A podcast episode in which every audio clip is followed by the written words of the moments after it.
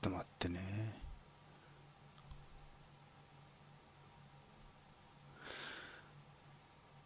始まりました。えー、ホップソーポップ、えーっと、ちょっと待ってね、音声テスト、音声テスト。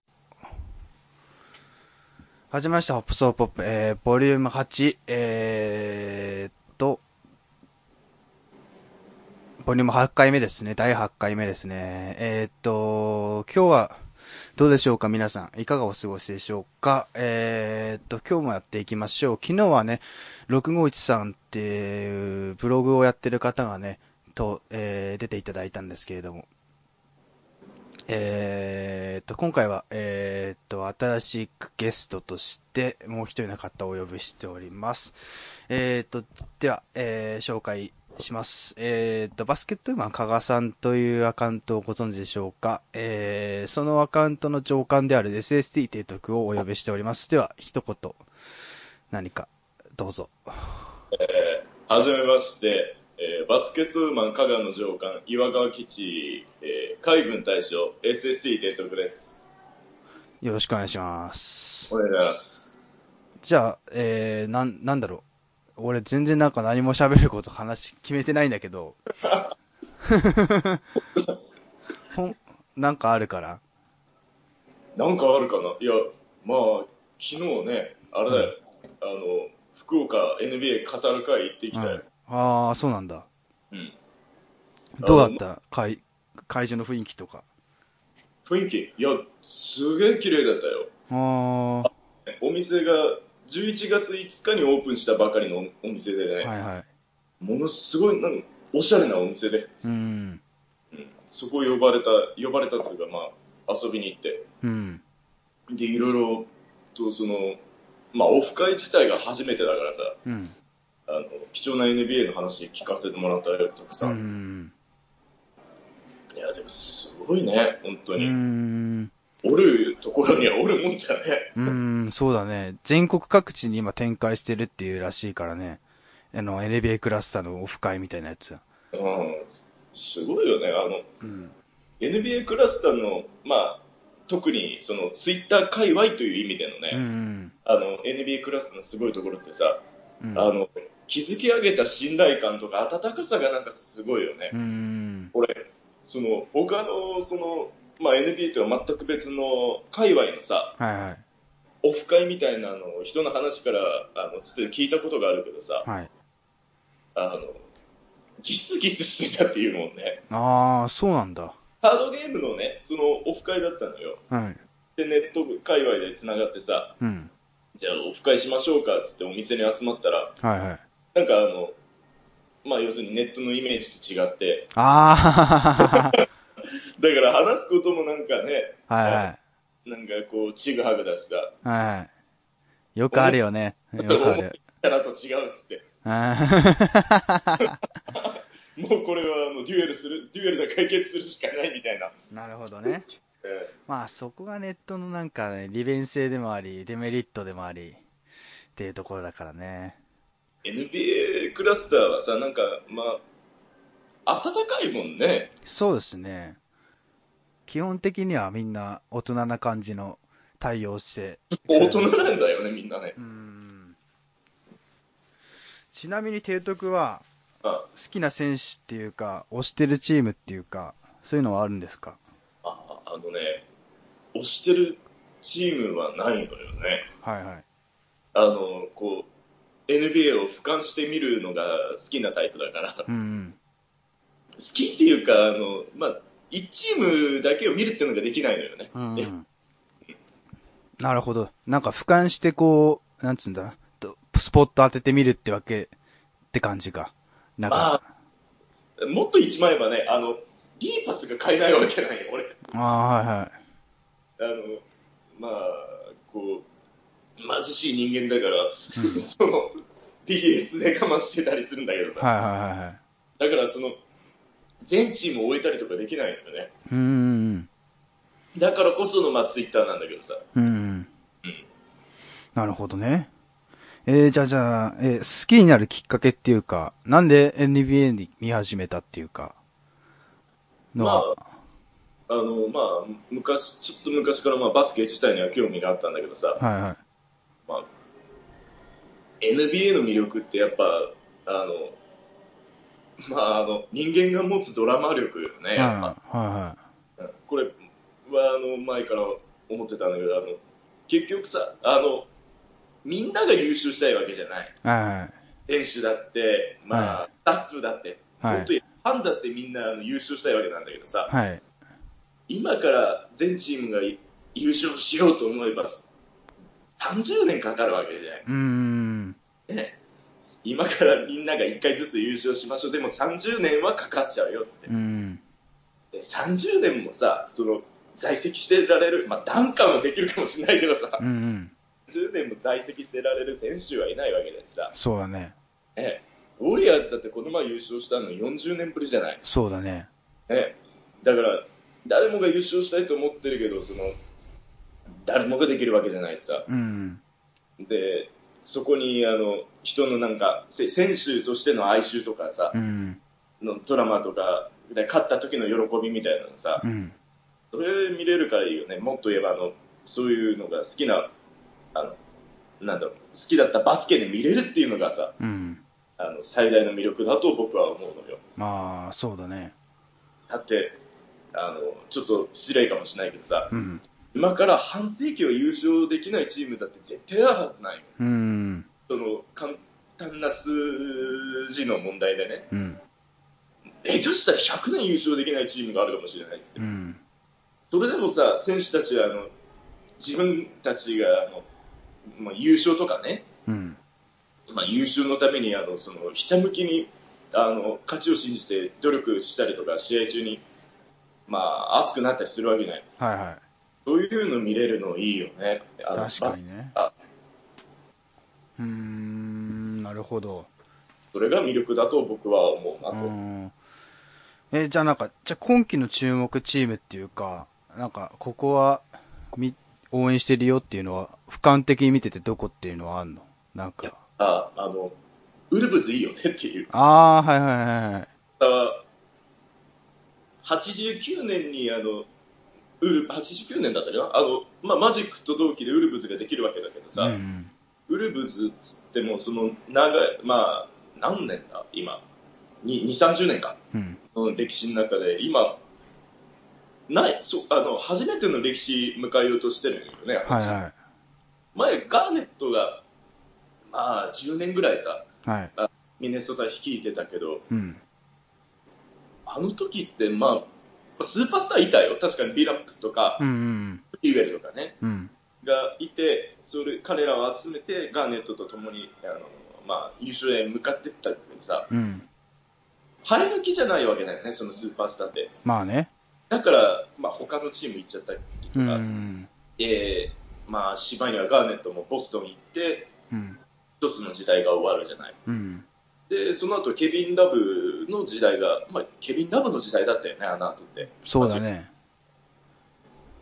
あの、1チームに1人のスーパースターの、その、歴史だったわけじゃない、ウルブズ。はいはけど、今、まあ、トレードだったけど、あの、生え抜きですごく期待のできる新人が今、同時に2人いるわけじゃない。い。うん。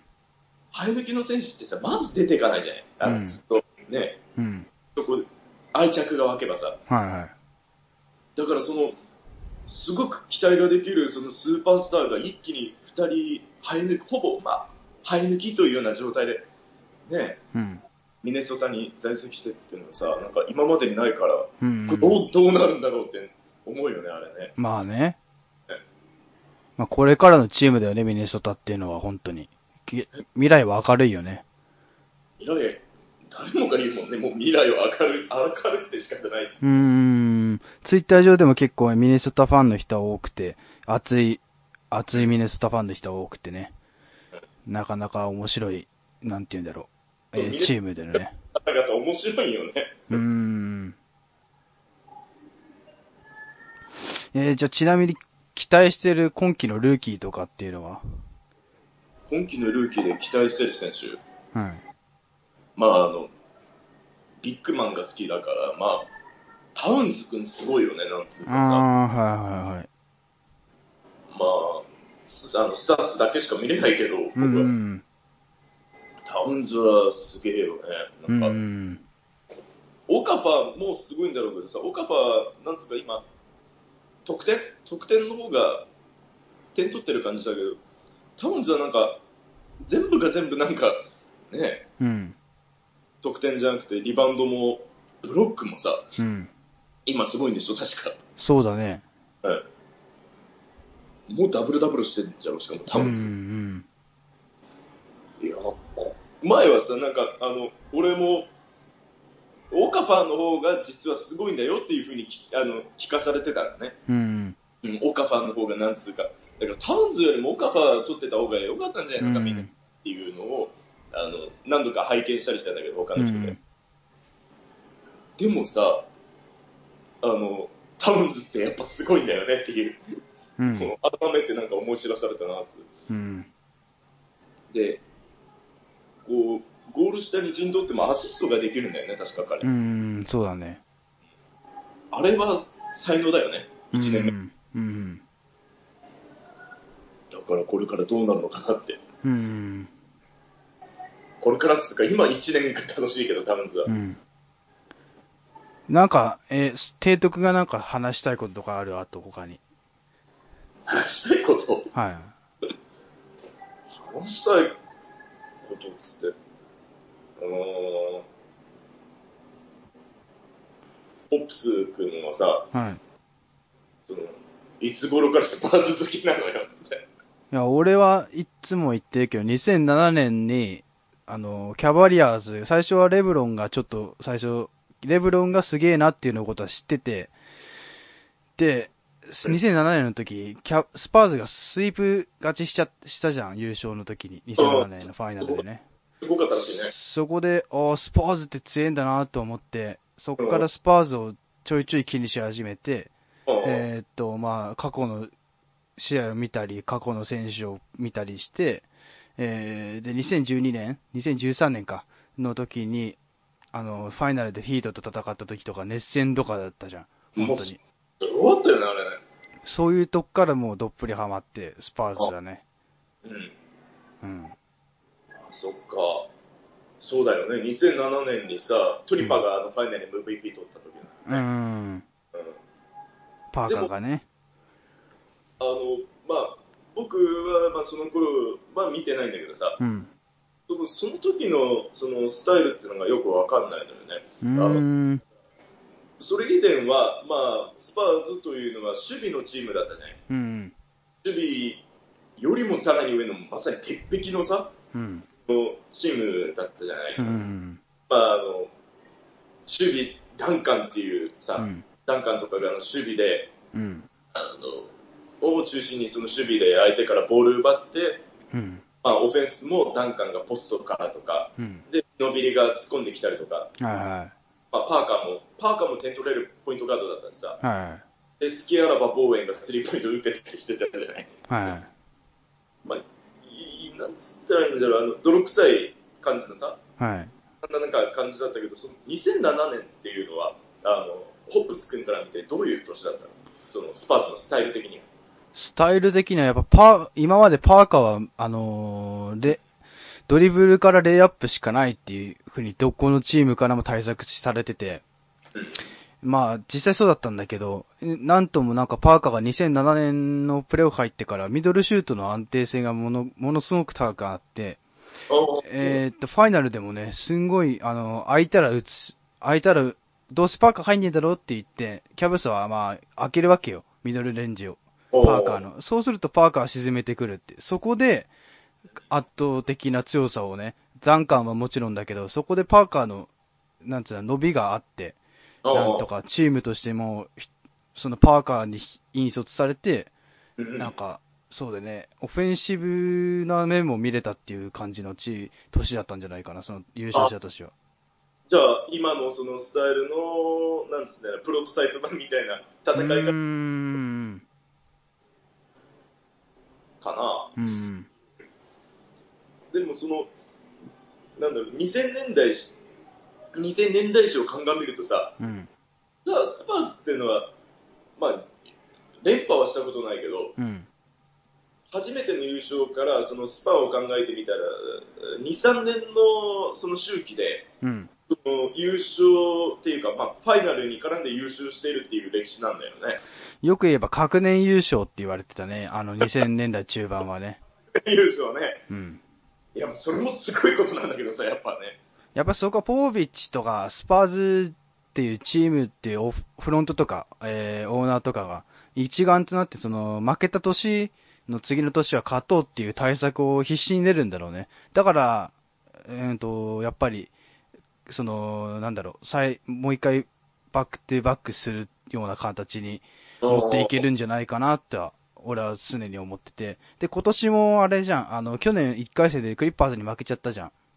ああ。だから今年はそれを踏まえて、あの、フロント陣がもう本当に必死こいて、うん、次のエース、ダンカーもジノビリも年だし、パーカーも置いてきたから、そろそろ新しいエースをって言って、レナードを教育して、カイル・アンダーセンも協力して、で、オールドリッジを引っ張ってくるっていう、このフロントの動きだよね、すごいのは、やっぱり。オイロね、やっぱ、うん。こん今年はギャンブルだったね、スパーズは。まあ、ギャンブルっていうか、再建も加えつつの強化の年かな、うん、言うならば。そうだね。うん。で、まあ、さっきの話に戻すけど、まあ、2、3年の周期でスパーズは優勝してたわけなんだよね。まはいあ、はっていうい。はい。 7年からちょっと考えるとさ、うん。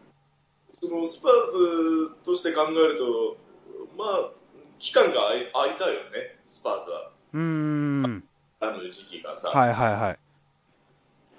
あれは、そのサンアントニオ・クラスとしては、どんな年だと思うどんな、その、期間だと思ってるのあれは。やっぱ他のチームの対等が大きかったんじゃないかな。レブロンがさ、移籍し、移籍したり、ボストンが、あのービッグスリー形成したり、えっ、と、あと、コービーがものすごい全盛期だったわけじゃん、2008、9って。うんうん。もう一人でもう何得点も、何40点取れるし、チームもまとまってるし。やっぱそういう面に関して、わか、新しい風にちょっと、うん。光が、えー光が差してる時時期だったから、その時のスパーズはやっぱり強かったは強かったんだけど、まあ、マブスとかスサンズとかと戦って、プレーオフ勝ち上がるっていうのが精一杯の、つえー強さの強さだったんじゃないかな、その点に関しては。そうだよね。うん。結局、まあ、あの年はやっぱ、ビッグスリー体制のままじゃ、っていーう、ん期待させられる、その期間だったっていうこビッグ3だけで保ってたって感じかな。なんか、バックアップしてくれるやメンバーがもう少し欲しかったっていう時期でもあって、そこでレナードっていうね、選手がもう2010年かな、2011年くらいから入ってきて、と。どんどんどんどんどんどんと成長してて毎年ね。で、と、ついにはスターターの座にも入って、そうそうそう。すごいものすごいいいプレー、ディフェンシブでもあり、今年なんてオフェンスでも引率でもす、引率してるし、なかなかいい選手になってるんじゃないかなとは思いますよ。恐ろしいよね、レナルドっていうのはあの、ヒートとの、なんだろう、その、はヒート、まあ、ヒート、キングスリーとのうん初めてのファイル、まあ、あファイナル、うんまあ、要するに負けちゃったファイナルがあったけどさ、はいはい。あの時は、なんつったらいいんだろう、まだビッグスリープラス、あの、最高のサポーティングメンバーっていうような感じだったよね、まだね。はいはいはい。でも結局ね、その次の年からレナードうがんすんごい急成長を見せて、うん。で、ビッグスリープラスレナードというような状態で、だったからもう優勝したよね、うなんか。ん。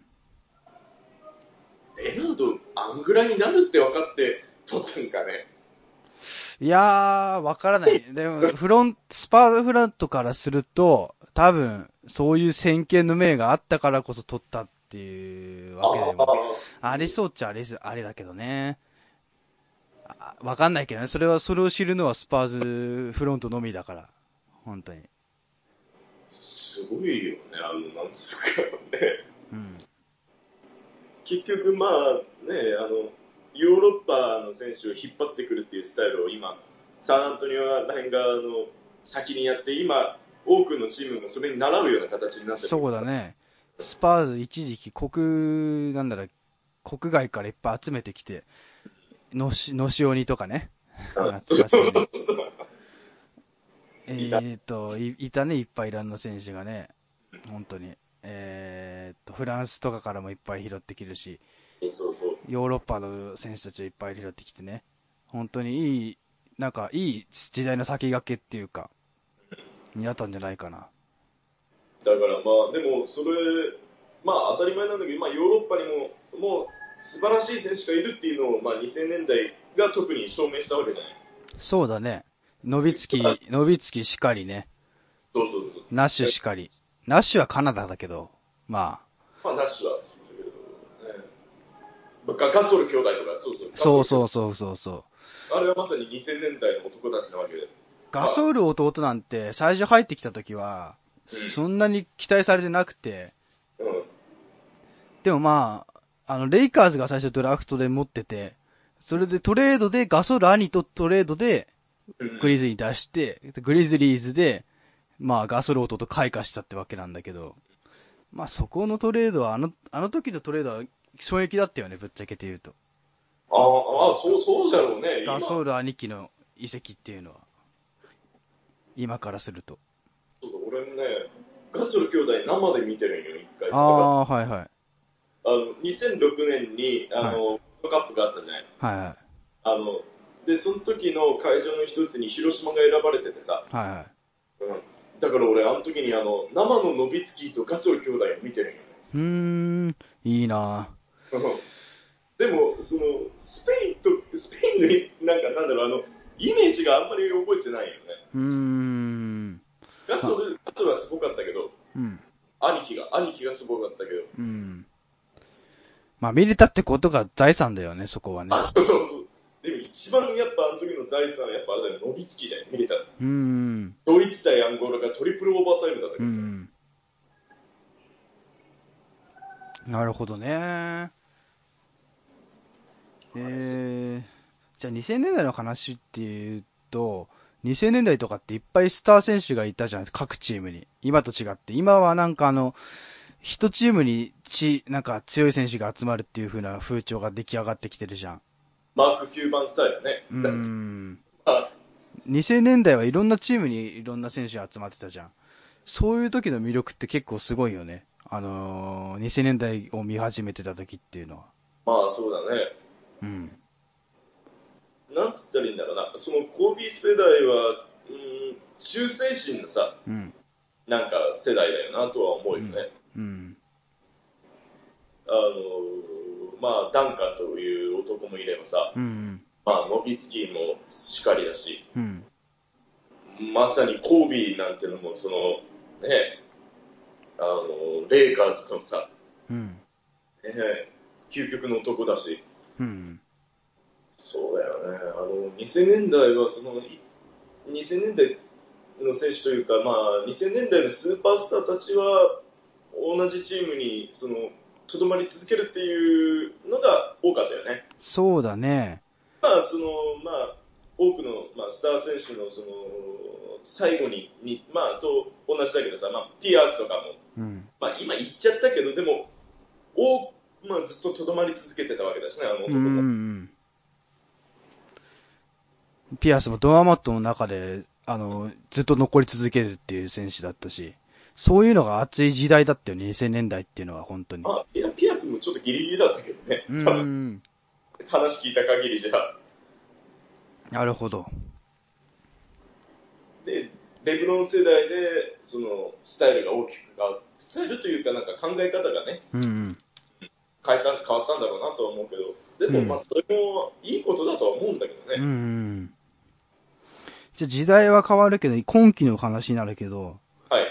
えー今期ってゴールデンステートウォリアーズがもうめちゃくちゃな今強さを誇ってるじゃん。そうなのよ。あの、資料持ってこい、資料持ってきようとしてたけど、うん。あの、そう、ウォリアーズ、い13勝今、 10、10連勝で、じゃない多分。連勝じゃろ負けてないじゃん、今。開幕負けなしだね。すっごいよね。どうなってんだろうね、ウォリアーズっていう。まあ、カリーがすごいっちゃすごいのは確かなんだけど、まあ、バックアップ陣も底上げされて、なんか、あのー安定したバックアップ陣がほんといっぱいいて、なんて言うんだろう。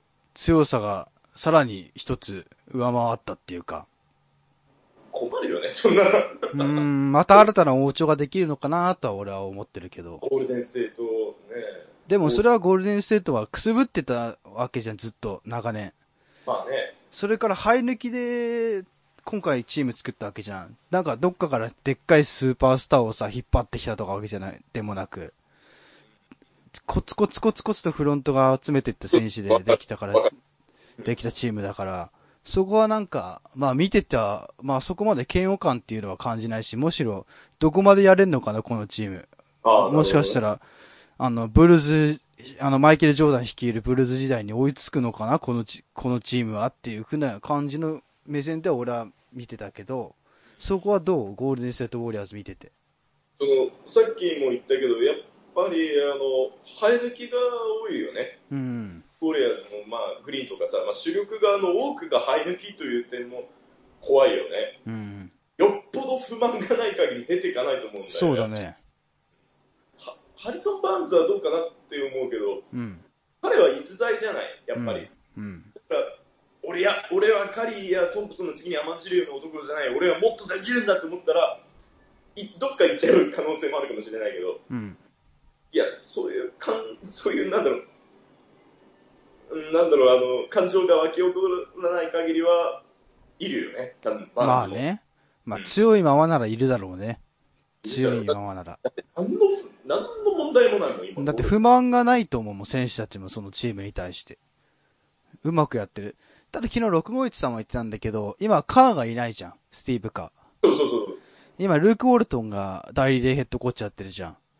だからカーがいない分、戦術をちょっと出しすぎてるんじゃないかって、こう、プレイオフ用に取っておいた戦術とかを、ああ、なあるほど。の、出しすぎちゃってうん、まあ、強いのは強い、か勝つのはいいことなんだけど、それがプレイオフで対策された、されちゃうんじゃないかっていうのを危惧してるんだよね、俺はそこを。ああ、それはあるかもしれうんんうね。ん。カーが戻ってきてからが本当のウォリアーズって感じだから。それか、本当にルーク・ウォルトンが、あの、か、あの、すか以上のヘッドコーチだったかとかね。うん。でも、まあ、それはあるよね。やっぱりあの、まあでも、ルーク・ウォルトンもさ、なんだろう、代理ヘッドコーチだから、勝たなきゃいけないからね、あの人は。まあ、まあまあまあ、負け、負け越しちゃダメだよね。やっぱり戻って、カーが戻ってくるまではね。でも、カーはなんつうんだろう、あの、勝負、まあ、勝まあ、もう選手の時から勝負強かったけど、あの人は。なんつったらいいんだろう、いい意味でコーチ、あの、ずる賢い人だからさ、あうの人は。ん。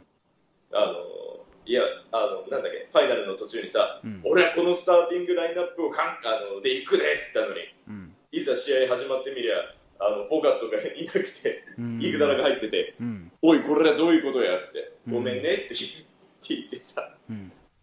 カーが、うん。そういういい意味のずる賢さを持ってる人だから、うん。今、カーがあの、まあ、病気を患わずに、うんシーズンから戦ってたら、どういう勝ち方をしてたのかなっていうのは気になるよね。なるほどね。まあ、カーが戻ってきてからがさらに見どころっていう感じかな。で、東に行くとさ、東やっぱりさ、キャバリアーズ強いじゃん。 1位だ。アービングなしで。うんここまでやってるって。やっぱレブロンの強さはまだ健在かな。レブロン、いや、まあ、ねえ、す強えもんね、やっぱりレブロンは。うん。なんだろうね、キャキャバリアーズは何が強いのかが俺には、ごめんごめんなさいね、あの、キャバリアーズが何が強いのかが俺、わからないんだ けど、やっぱり強いんだよね、あそこは。まあ強いんだよね。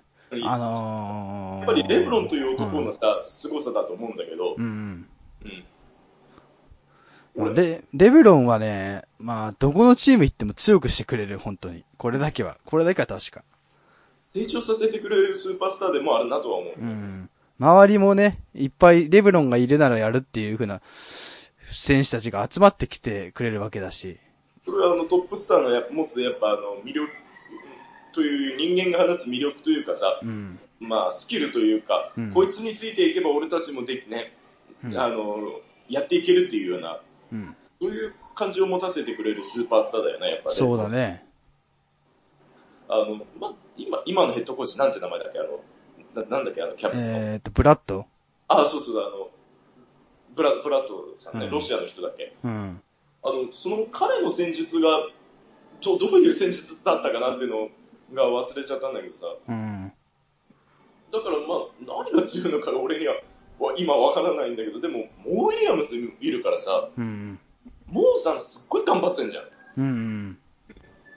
この前もなんかいいシュート決めてさ試合決めてたし一時期レブロン移籍した時、めっちゃ仲悪かったけどね。モー・ウィリアムスと。いやまあ俺はちょうどそこ見てなかったからあれなんだけどまああれはまあサリギアが確かに汚かったからさまあね。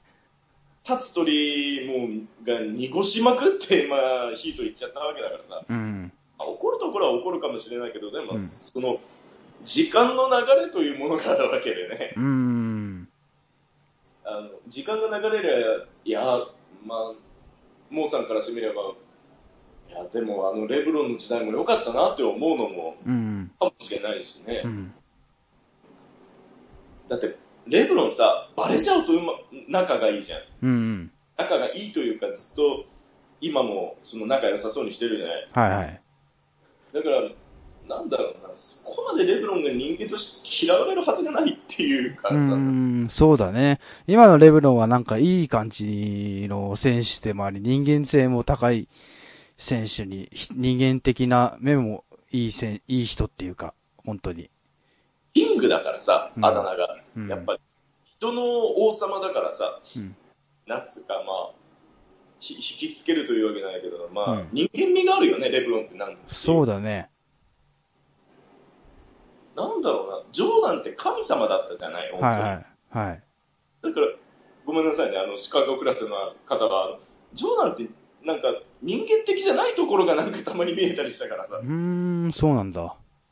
いや、なんつったらいいんだろう、性格というか、まあ、そのマイケル・ジョーダンというキャラクターはさ、なんか、本当に神様だったから、うんなんか、ねうーん。ななんなんてその言えばいいのか俺もわからないけど、神様だったから、あのう人は。ん。なるほど。簡単にはなんか近寄れない雰囲気があったというかうーね、ん。でもレブロンはその人の王様だからさ、うん。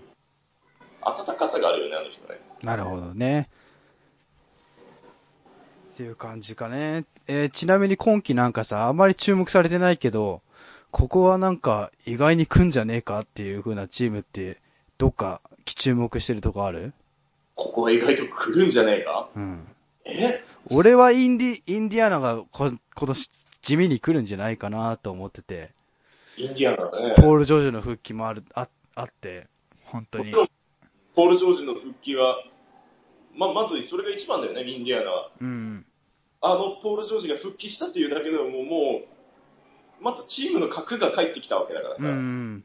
はあるけどさ、なんだろうな、でも、ひうん、まあ、ヒバとはまあね、その、ヒバとは、すごくいいセンター、いいセンター、センターだったと思うのよ、俺。うんうん。でも、なんだろうな、昔の考え方なんよね、やっぱそれもさ。うんビッグマンの時代なんだよみたいなこと言われたらさ、なんつうか、まあ、そうなんだろうなって思っちゃうけど、うん。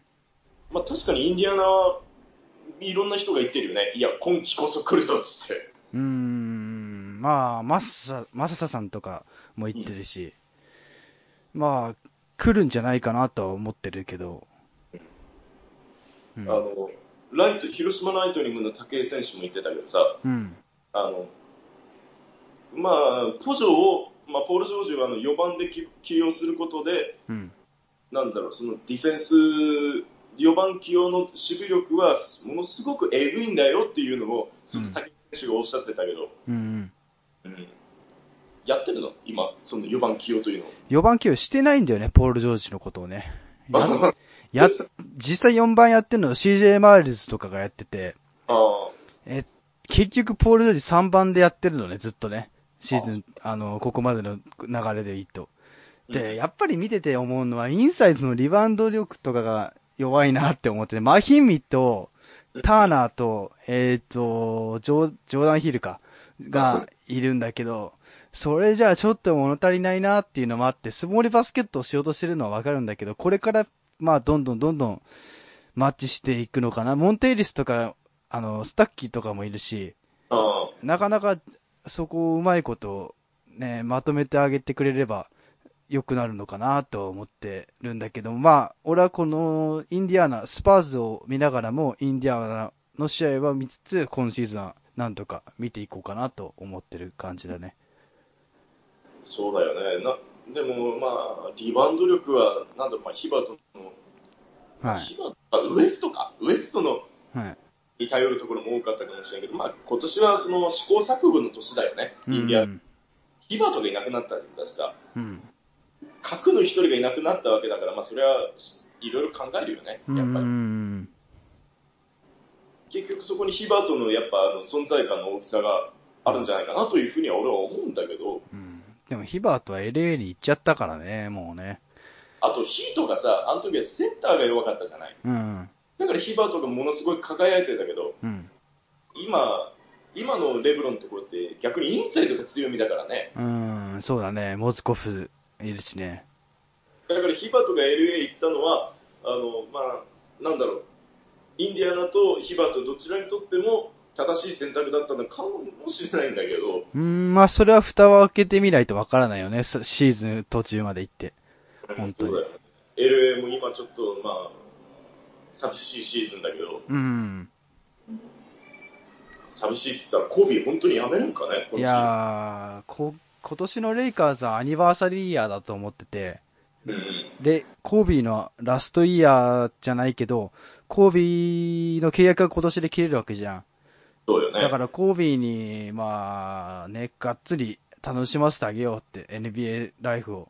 っていう年かなとは、俺は、まあ、ごめんなさいね、LA クラスターの方とかには、ほんとこれは。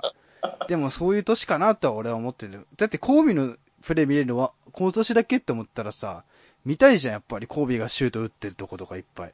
それはもちろんやっぱ、ねコービーってやっぱり偉大で、ジョーダンにはひ比較されてたけど、本当に偉大な選手じゃん、一人の選手として見れば。やっぱ、あの、それはもちろんね、やっぱロサンゼルス最高の、まあ、ガーシューティングガードだし、あの人もね。歴代屈指のもうガードだし、得点ではもう本当に他の追随を許さないレベルの本当得点て点取り屋だったから。なんあそうだね、コービーとね、いうのはやっぱ執念の人だからさ、うん。まさにあの自分もでも言ってたよね、なんつうか、執念の人なんだよね、コービーという人間は。うん。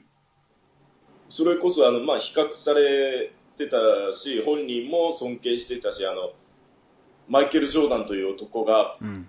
日付上げた偉業にね、うん。近づきたいという、そうコービーが近づきたいという考え方じゃなくて、それを乗り越えてやろうというようなうん。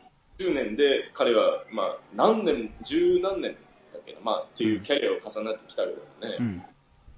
あのさ、そうだ、思い出した、これ前から言いたかったんだけど、うんコービーのああのあだ名のブラックマンバってさ、うん。あれ自分で言ってるよね、確か。そうだね。自分でなんか、あのーじわじわと敵を、ね、蛇のように倒れし、倒すっていう感じで言って、それでファンも、ああ、そうだなっていう風な感じで定着してったんじゃないのかな、多分。で俺ね、これ、ある、なんか自分の持論みたいなのがあって、これ担任に話すと、お前そんなわけねえよ、決めえとか言われるんだけど、うんうん。あの、ま、えー誰だっけ、ジョーダンは神様だったじゃない。はいはい。まあ、ラリーバードが、いまあ、言っちゃったんだけど、あの人、神様ってずっと言われてるじゃん、向こうでも。はあのむアメリカで神様って言われる言われちゃうんだから、やっぱ相当なことだと思うんだけど、い。うん。コービーが神様で、あ、間違えた、ジョーダンが神でコービーが蛇じゃない。うん。あの、で、アメリカってさ、やっぱその、なんだろう、カトリックっていうか、キリストのなんかその、考え方がずっと浸透してるじゃない、まあ、はい欧米来てるわけだから、いろんな方が。うん。で、旧約聖書の中にさ、うん。あの、アダムとイブがいてさ、そのアダムとイブは、あの、楽園でね、あの、裸で暮らしてたんだけど、うん。そこにあの悪魔が、あの、なん、なんつったらいいんだっけな、あの、声をかけて、うん。悪魔のいざないというかね、うで、んそこで、このリンゴを食べるといいっつってさ、リンゴを食べさせてさ、うん。まあ、神の怒りに触れるっていうところがあるんだけど、うん。そこで、まあ、よく言われるのが、神に反逆したものとしてさ、その悪魔がよく言われるわけなんだけどその悪魔って蛇なんよねうん俺これそれ取ってんじゃないのって思っててそんなに深いとこまで行くかね。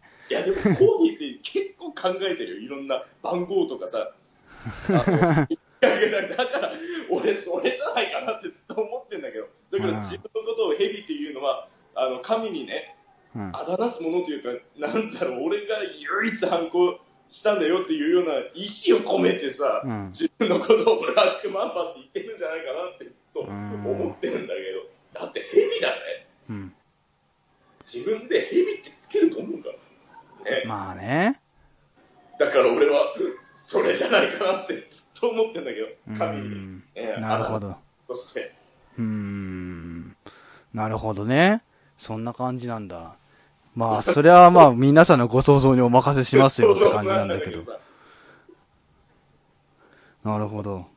言われてねえのかな、向こうでも。え、ちや、今年さ、シーズン M- MVP とか誰来ると思ってる MVP? うん。あのね、まあ俺の予想をすごく外れることでもう有名なんだけど、前、だってね、眉毛が来ると思ってたからさ、やっぱりまあね、うん。 MVP、まあ、カリーじゃないかなっつって、あー連続、連続でカーリーカリーが取るっていう。うんで、でもカリーが MVP を取るためには、やっぱりあの、そのチームのアシストが必要なわけでね、うん。だから、まあ、72勝10敗超えるようなことがあれば、まあ、間違いなくカリーじゃない。うんうんうん。まあね、そりゃあ、カリーが取る、取らざるを得ないような感じにはなると思うけど。それかレブロンとか。うん、まあでも、レブロンって若干お変に落ち着いちゃってるよね。スタッツ的に見ても、プレー的に。まあ、プレー、本気出せばもっと取れるんだろうけど、まあ、出さなくてもチームが勝ってくれてるから、だと思うんだろうけど、レブロンはもうなんかリングを見てるよね、本当に。あの、まあ、空中戦しなくなったもんね。うんうん派手なダンクがなくなったじゃん、あの人。うん、うん体をひねってさ、もうぐにゃぐにゃ曲げながらダンクするっていうことがなくなったから。うん、うん。多分、怪我を避けるような、ちゃんと、あの、考えてプレーしてるんだろうね。先を見て。まあ、それも正しいことだと思うから、確かに、なんだろうな、スタッツっていうか出場時間を抑えながら戦うっていう意味を考えれば、レブロンの MVP は、どうなのかな、難しいのかな。うん、まあ、始まったばっかりだから、そこはまだわからないけど。どうなんだろうな、10試合だけだけ。うん。っていう感じかね。まあ、そうじゃね。うなんつん。カリーは、まあ、カリーが MVP を取るためには、ゴールデンステートのアシストが間違いなく必要っていうのは、うんまずだよね。うん。そのためには、だから春季の、あ、まあ春季ね、昨シーズンの、あのー記録を大きく超えるようなことがなければ難しいよねというのは、うん。うん、そう思うな。うん、そうだね。まあね、シーズン MP はわかんないよね、やっぱり。始まんなきゃね。もっと、半分ぐらいで終わらなきゃ。半分ぐらい過ぎてからじゃないとわかんないよね。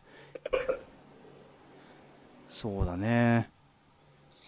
じゃあ、もう、もう、もう終盤になっちゃうけど、普通に聞きたかったことがあるんだけど、あなたにとって NBA っていうのは、一体どういう存在っていうか、なんて言うんだろう。えーっと、ものものっていうか。まあ、じゃあものつうか、なんだろうな、まあ、一番最初に言っちゃったけど、まあ、バスケで見れるドラマだよね、やっぱね。ああ、はい。それこそ、まあ、人のね、うん。まあ、試合よりも案外そういったあの選手たちの話とか聞くのがさ、うん。案外楽しかったりもするしね。うんうん。そのドラマ、まあ、力を高めたのは間違いなく90年代だしね、うん。選手たちの、うん。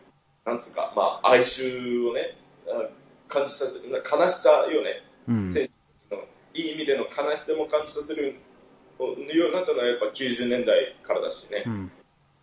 だって、バークレーとかが優勝できなかったんだよ、うん。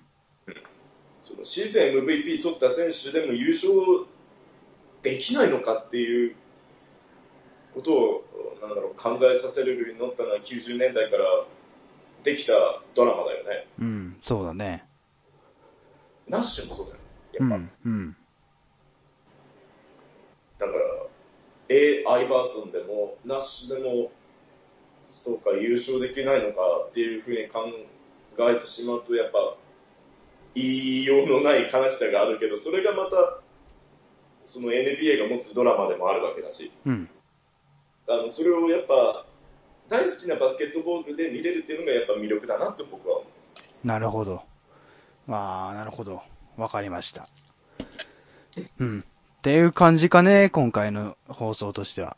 えー、じゃあ、今回の放送に来ていただいたのは、SST 提督、バスケットマンの香川さんの上官ということで。そう上官、そう、上官だからね、俺。ということでね。なんか最後に一言あれば、どうぞ。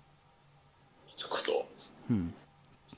えー今後も、えーうちの加賀ともども、えーえーまあ、よろしくお願いします。っていうことかね。まあ皆さん、あの、ツイッターアカウントの方に、えーっと、バスケットム加賀さんと SH SST 提督さんっているので、あのー説明欄の方にも ID を書いておきましたので、えーっと、ぜひともフォローとかをしていただけるとおいいんじゃないでしょうか。楽しいと思いますよ。楽しいと思いますよ、俺も。